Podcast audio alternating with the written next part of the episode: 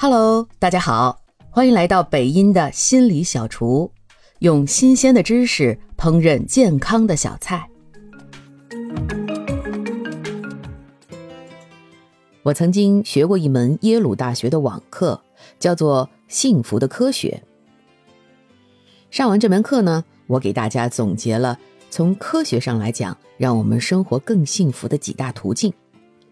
第一，就是良好的社交关系，和我们的家人朋友在一起是幸福生活的第一途径。第二，就是充足的闲暇时光。这句话似曾相识，叔本华之前也曾说过。幸福来自于闲暇时光，而闲暇时光让我们可以选择自己想做的事情。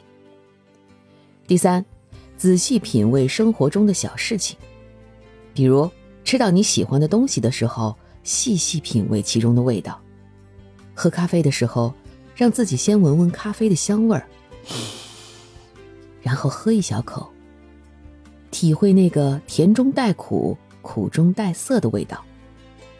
再比如，听音乐的时候，让自己完全沉浸其中，去体会音乐带给你的肢体的震颤。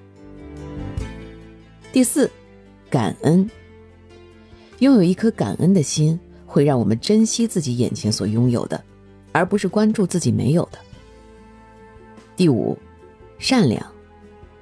这个善良不仅仅是怀着慈悲之心对待他人，也是对自己。有一颗慈悲之心。第六，冥想。冥想实际是我们大脑锻炼，帮助我们能更平静、更理智的面对生活的压力。第七，运动。这些听起来是不是都是耳熟能详？你可以选取其中任何一个途径，坚持练习二十一天，然后看看。你的幸福水平有没有变化？感谢您的收听。如果喜欢今天的心理小菜，记得点赞、评论、加关注，也可以点上一份回去送给你的亲人和朋友哦。